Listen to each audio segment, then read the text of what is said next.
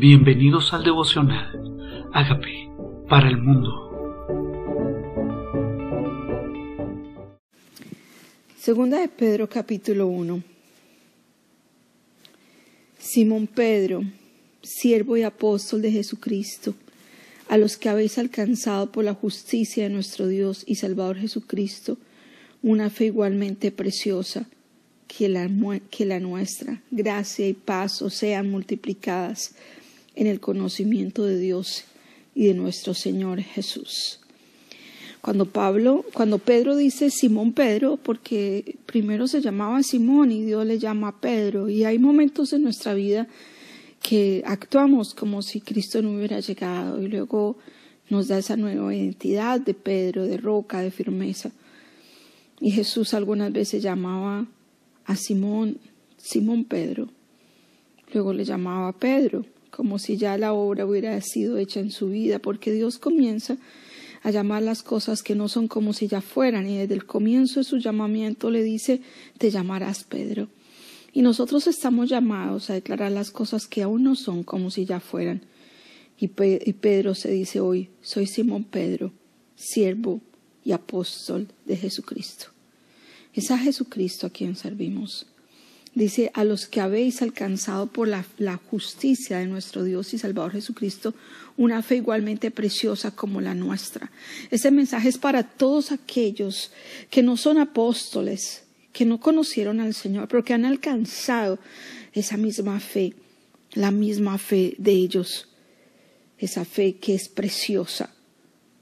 Y dice que esa gracia y paz multiplicada, multiplicada en el conocimiento de Dios y de nuestro Señor Jesucristo.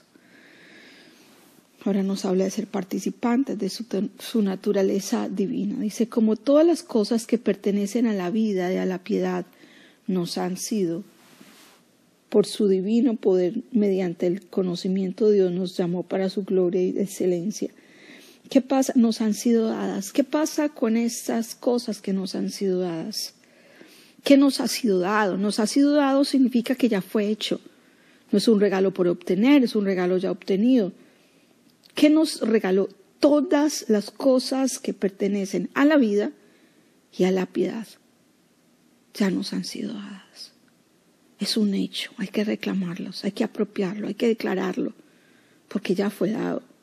No está en proceso, Jesucristo lo hizo ya.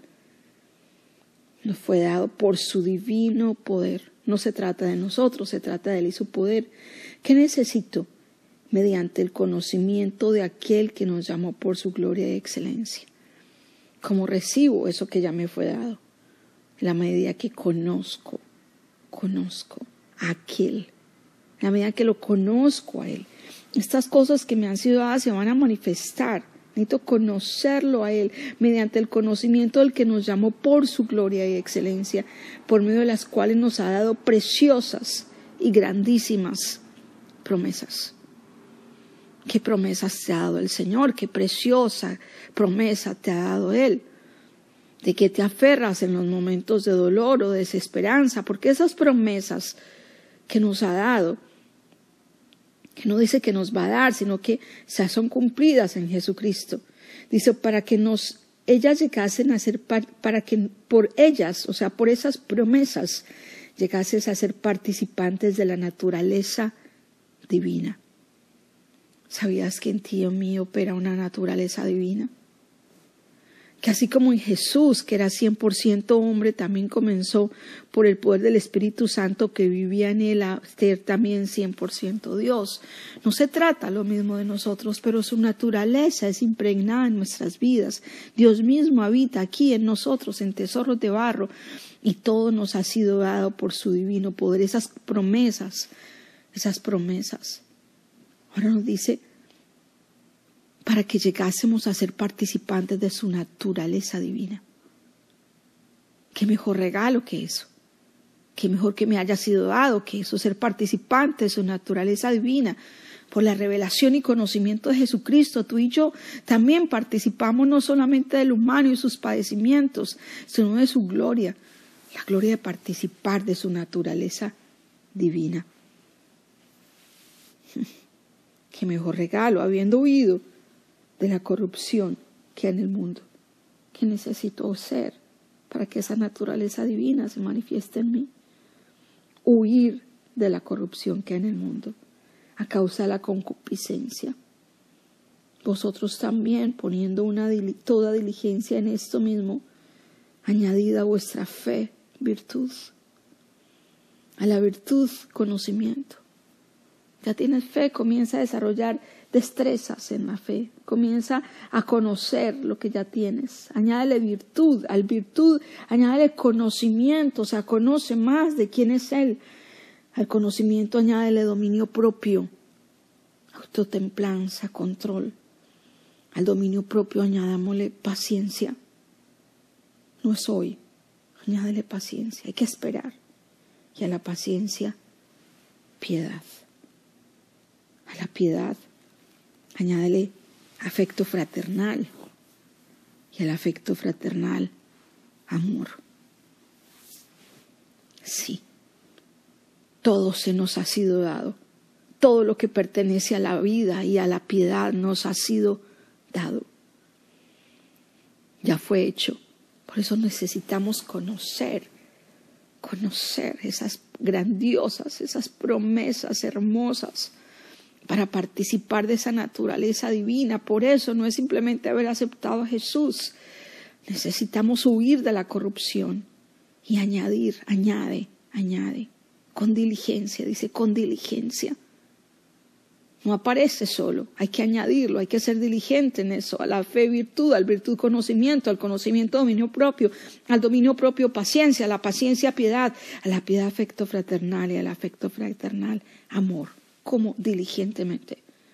Porque si estas cosas están en vosotros y abundan, no os dejarán estar ociosos ni sin fruto en cuanto al conocimiento de nuestro Señor Jesucristo. Si tenemos eso, no podemos ser ociosos. Si hemos sido participantes de su naturaleza divina, si todo esto ha sido añadido a nuestra vida, ¿cómo estar ociosos? Como estar quietos respecto del plan de Dios en nuestras vidas.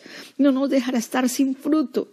que te hace falta? Ya tienes fe, pero te falta paciencia, ya tienes paciencia, pero te falta afecto fraternal por los demás, tal vez te falta amor por los demás. ¿Por qué?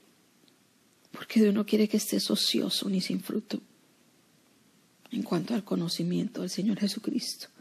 Pero el que no tiene estas cosas tiene la vista muy corta, es ciego, habiendo olvidado la purificación de sus antiguos pecados.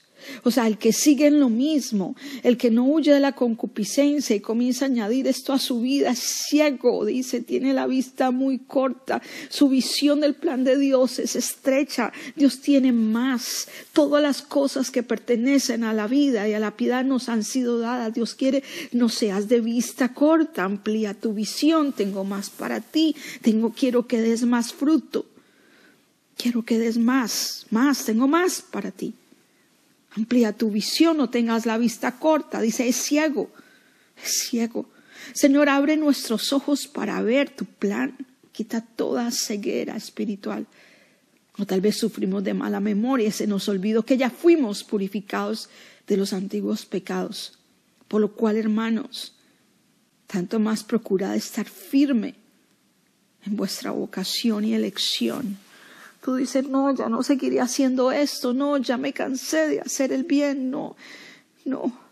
Y el Señor dice, no, no, está firme, está firme en tu vocación, está firme en tu elección, porque es que lo que lo hizo fue Él, dice, porque haciendo estas cosas no caeréis jamás.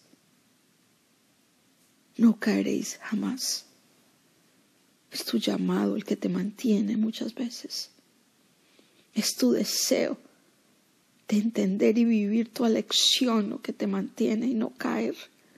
Seguir perseverando en lo que Dios te entregó que tú hagas, te va a sostener. Tú piensas que eso te tiene ocupado y resulta que eso es lo que te mantiene permaneciendo en el Señor. Tú piensas que eso lo estás haciendo tú por tu deseo y resulta que es que fuiste elegido para eso Por lo tanto, procura estar firme. Este llamamiento es para todos los que lo conocemos, porque de esta manera os será otorgada amplia y generosa entrada en el reino de nuestro Señor Jesucristo. Amplia y generosa entrada.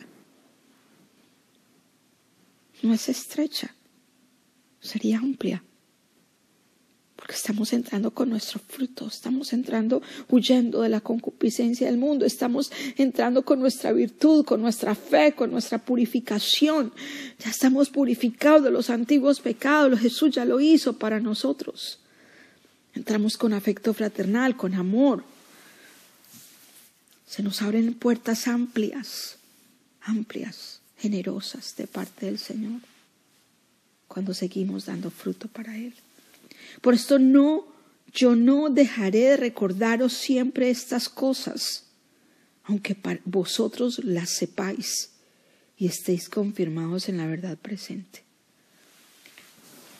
A veces pareciera repetitivo, pero Pedro dice, no, yo no me canso de recordarles, yo no me canso de recordarles, aunque lo sepan y estéis confirmados en la verdad presente de la verdad presente, no se trata del Antiguo Testamento, se trata de la verdad, de la revelación de Jesucristo.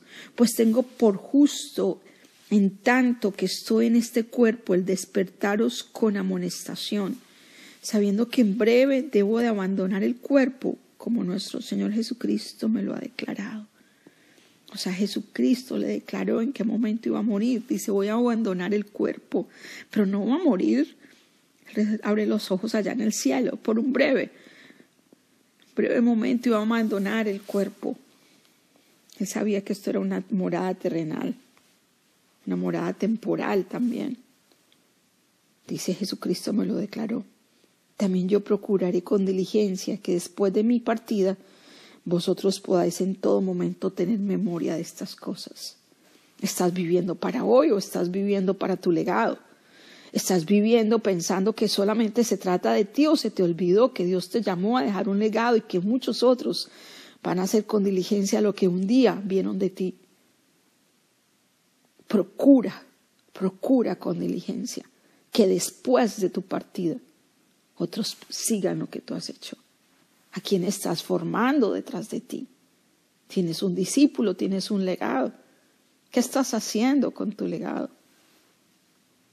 Dios quiere que después de tu partida, después de que tú te muevas, después de que Él te llame a otra posición, a otro lugar, pero en este caso al cielo, le estaba hablando a Pedro, iba a dejar su cuerpo.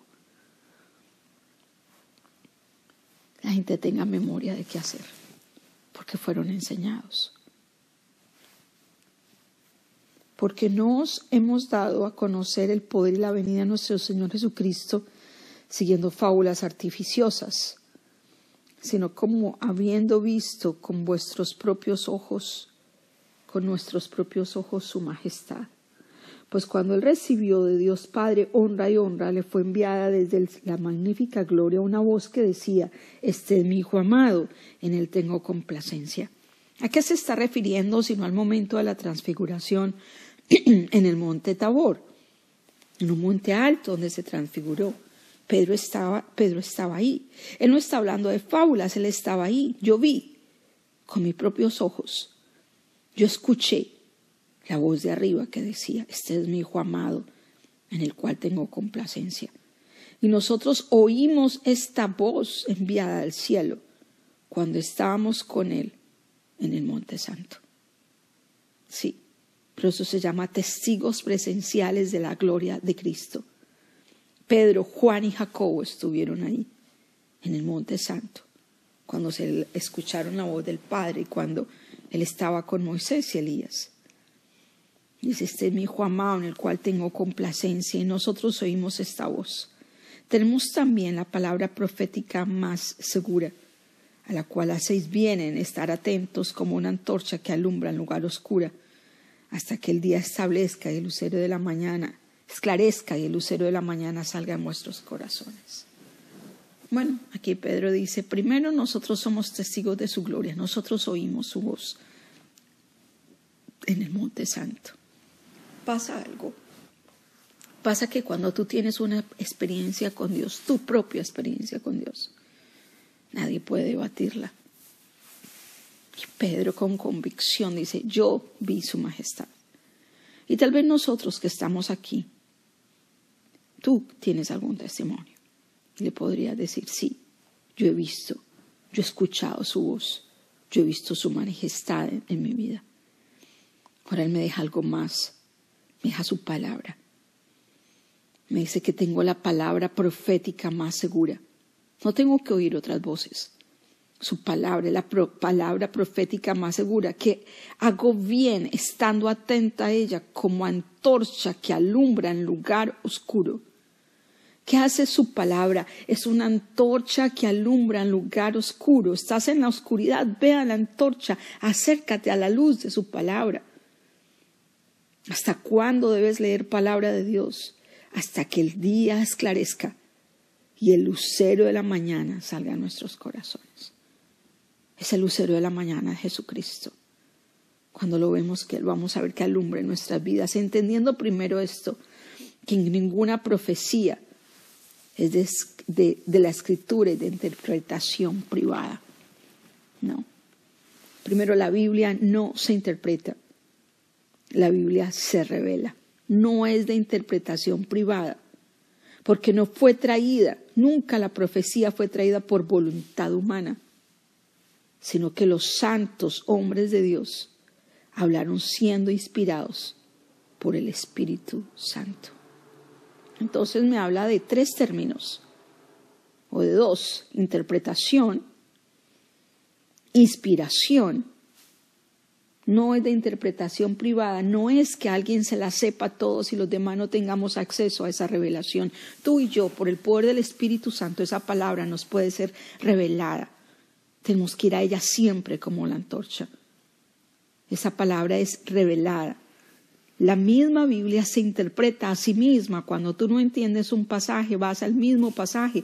Si no sabías de qué estaba hablando Pedro, entonces tú vas al pasaje de la Escritura, donde habla de la transfiguración en el capítulo 9 de Marcos. La misma palabra de Dios se interpreta a sí misma. No es de interpretación, interpretación privada. Ahora, ¿por quién fue traída? Por hombres que recibieron inspiración del Espíritu Santo. Hombres comunes, pescadores, estadistas, coperos, gobernadores, sembradores, gente sencilla, gente sabia esto no fue de interpretación, esto no fue de hombre, vino inspirado por el Espíritu Santo de Dios. ¿Cómo se pusieron de acuerdo personas con tanta distancia físicamente en Jerusalén, en Babilonia, en Roma, en Persia? cómo ellos podían estar de acuerdo, cómo Daniel podía estar de acuerdo con el Apocalipsis, cómo Jeremías podía estar de acuerdo con Daniel para que no haya equivocación. Esto no fue inspiración privada. Como 40 autores se pusieron de acuerdo sin ni siquiera estar en el mismo lugar. Y aunque si nosotros estuviéramos en el mismo lugar, jamás estaríamos de acuerdo en escribir lo mismo. Y como dice, esto es palabra de Dios. Fue inspirada por el Espíritu Santo. Y si tú crees que fue inspirada por el Espíritu Santo, Debes acudir a ella cada día. Debes acudir a ella cada día. Es tu luz, es tu antorcha que te alumbra en cada día de tu vida. Ve a ella. Vamos a ella cada día. Este es el regalo. No solamente Dios nos ha dado todas las promesas. No solamente nos ha dado todas las cosas que pertenecen a la vida y a la piedad sino que también, dice este pasaje, nos hizo participantes de su naturaleza divina y nos deja su palabra como antorcha que alumbra en lugar oscuro. Estás hoy viviendo un momento de oscuridad, necesitas revelación por el Espíritu de Dios en tu situación. Hay algo donde necesitas que se alumbre en tus tinieblas. Es tu casa, es tu mente, es tu corazón, es tu situación. Dile, Señor, es que tu palabra alumbre en lugar oscuro, como una antorcha en mi vida. Y sabías que todo lo que pertenece a la vida ya te fue dado por su divino poder. Señor, queremos apropiarnos de que ya nos fue dado, ya nos fue dado, ya nos fue dado por tu divino poder. Gracias. Tienes una petición, pertenece a la vida o a la piedad, ya te fue dado. Ya te fue dado. Ahora añadámosle a nuestra fe virtud, al virtud conocimiento, al conocimiento dominio propio, al dominio propio, amor fraternal, amor fraternal, amor, al dominio propio piedad. Aquí estamos, Señor. Perdónanos, Señor. Perdónanos por pedir cosas que ya no fueron dadas. Perdónanos porque no le hemos añadido a nuestra fe virtud, porque, porque tú quieres que nuestra vida dé más fruto y nos hemos conformado, porque hemos estado miopes, ciegos, como dice este pasaje. Perdónanos por tener la vista corta, sabiendo que tú nos llamaste a más, a más grande, a más fruto, a más de tu poder. Aquí estamos, Señor, necesitados de ti, necesitados de ti y de tu espíritu. Dile, reconozco que soy pecador, pero tú moriste por mis pecados. Yo te invito a que entres a mi vida como Señor y Salvador y hagas de mí la persona sana y libre que tú quieres que yo sea. Gracias por entrar a mi vida. Amén. Hola amigos, queremos que usted sea parte de esta obra que estamos haciendo a través de Agape para el Mundo y que este mensaje de Jesús llegue hasta la última de la tierra. Si quieres donar en nuestra página web puedes hacerlo en agapeparalmundo.org o también a través de Cele en agapeoficial.gmail.com. Dios bendiga tu generosidad.